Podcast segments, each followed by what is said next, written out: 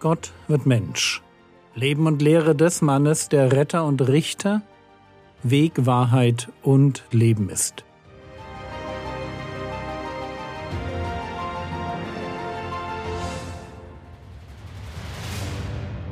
Episode 343 Die Speise zum ewigen Leben Teil 9 in der letzten Episode waren wir stehen geblieben bei einer Erklärung für das verstörende Bild, das Jesus für den Glauben verwendet.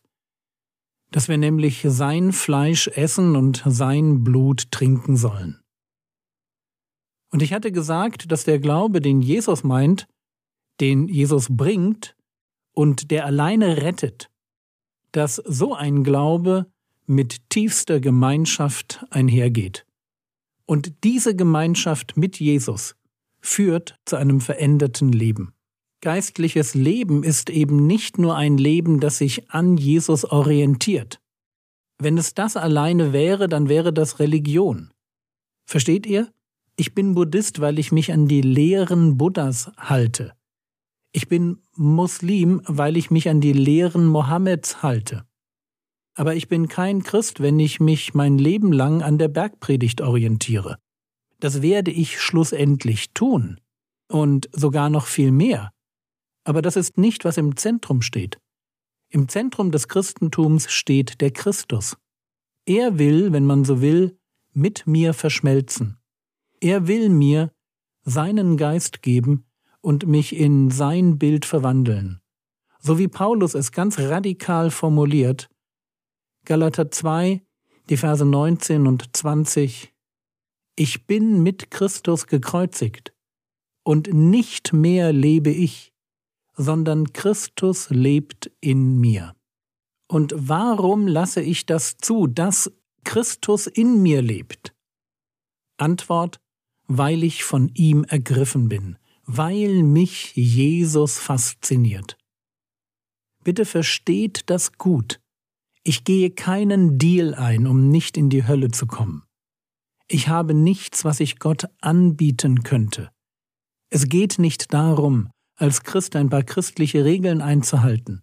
Es geht darum, ein Leben zu führen, das ich nicht nur formal, sondern ganz tief drin nicht mehr für mich, sondern für Jesus lebe. Johannes Kapitel 6, Vers 57 wie der lebendige Vater mich gesandt hat, und ich lebe um des Vaters willen.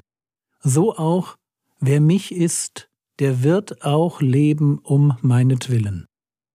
Wie er, Jesus, gelebt hat, so werden wir leben. Wie er hundertprozentig für den Vater gelebt hat, so werden seine Jünger hundertprozentig für ihn leben. Die Beziehung Vater-Sohn spiegelt sich in der Beziehung Sohn-Jünger wieder. Merkt ihr? Es geht darum, für Jesus im eigenen Leben Raum zu schaffen, dass er mich durchdringen, dass er sich entfalten und mich verändern und mich berufen darf. Johannes Kapitel 6, Verse 57 Wie der lebendige Vater mich gesandt hat, und ich lebe um des Vaters willen. So auch wer mich ist, der wird auch leben um meinetwillen. Schon verrückt, oder? Da stellt sich dieser Rabbi aus Nazareth hin und fordert mich auf, alle meine selbstgemachten Träume und Werte aufzugeben und ihn zum Zentrum meines Lebens und zum Herrn über alle meine Entscheidungen zu machen. Und er geht noch einen Schritt weiter. Er macht mein ewiges Schicksal von dieser Entscheidung abhängig. Johannes Kapitel 6, Vers 58. Dies ist das Brot, das aus dem Himmel herabgekommen ist. Nicht wie die Väter aßen und starben.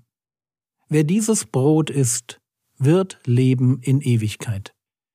Wer isst, und wir wissen schon, was das bedeutet, wer glaubt, der wird leben in Ewigkeit.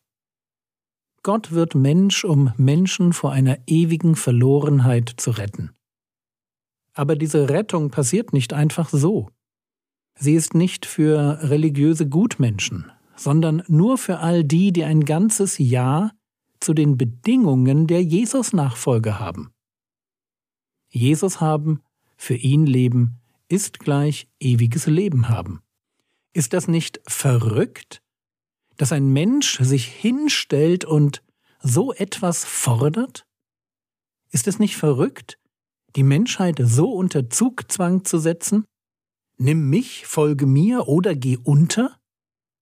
Darf man so auftreten? Und die Antwort ist klar, ja. Man darf so auftreten. Und zwar, wenn man entweder ein Lügner oder ein Psycho oder Gott ist. Und wir müssen uns entscheiden, wofür wir diesen Rabbi aus Nazareth halten. Lügner? Soweit wir das nachprüfen können, was er gesagt hat, er hat nicht gelogen. Psycho? Nein. Jesus verhält sich natürlich nicht normal, aber wir haben nicht den Eindruck, dass er nicht alle Tassen im Schrank hat. Bleibt nur Möglichkeit drei. Er weiß, was er sagt. Er meint es ernst. Es ist die Wahrheit. Und er ist Gott. Gott, der Mensch wurde, um uns zu retten. Trotzdem klingt, was Jesus sagt, bis heute ein wenig verrückt. Ja, manchmal klingt die Wahrheit nicht normal, weil wir nicht normal sind. Und Menschen tun sich schwer mit ihr. Schwer, weil sie uns alles abverlangt. Johannes Kapitel 6, Vers 59 und 60 dies sprach er, als er in der Synagoge zu Kapernaum lehrte. Viele nun von seinen Jüngern, die es gehört hatten, sprachen, Diese Rede ist hart. Wer kann sie hören? Merkt ihr? Auch die Jünger sind perplex.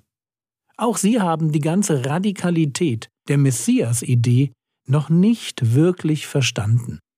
Wenn Gott Mensch wird, dann will er eben nicht nur Guru sein und noch weniger einer, der sich vor unsere Vorstellungen von einem guten Leben spannen lässt.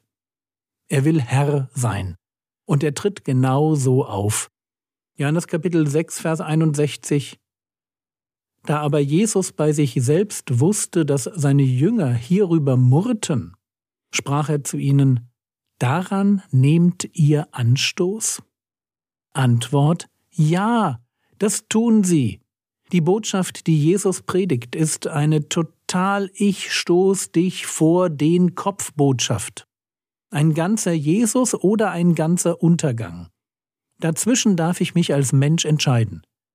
Aber Jesus hat noch viel mehr im Blick. Johannes 6, die Verse 61 und 62. Da aber Jesus bei sich selbst wusste, dass er seine Jünger hierüber murrten, sprach er zu ihnen, Daran nehmt ihr Anstoß? Wenn ihr nun den Sohn des Menschen dahin auffahren seht, wo er vorher war? Ach, ich mag Johannes. Eben noch sind wir bei der Predigt von Jesus und dann kommt Vers 62. Ein gedanklicher Sprung. Lasst uns den in der nächsten Episode betrachten. Für heute mag es genügen, dass wir uns gut merken, was biblisches Christentum von jeder anderen Religion unterscheidet. Als Christ lebe ich nicht nach neuen Regeln, sondern für eine Person, für eine Person, die lebt, weil sie auferstanden ist. Und ich hoffe, wir verstehen den Unterschied. Was uns antreibt, ist nicht die Angst vor der Hölle, auch wenn die uns natürlich ein wenig motivieren darf. Aber was uns im Innersten antreibt, ist die Liebe zu Jesus. Wir sind von ihm ergriffen, von dem, was er für uns getan hat. Es ist Gottes Liebe zu uns, die uns dazu bewegt, ein Leben für Gott zu leben. Und es ist eben nicht der Versuch, mir den Himmel zu verdienen. Johannes 6, die Verse 57 und 58. Wie der lebendige Vater mich gesandt hat, und ich lebe um des Vaters willen so auch wer mich isst, der wird auch leben um meinetwillen. Dies ist das Brot, das aus dem Himmel herabgekommen ist, nicht wie die Väter aßen und starben.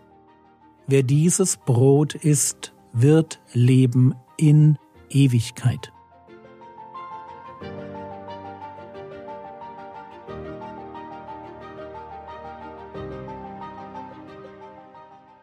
Was könntest du jetzt tun? Du tust gut daran, dich von Herzen darüber zu freuen, dass du dir den Himmel nicht verdienen musst.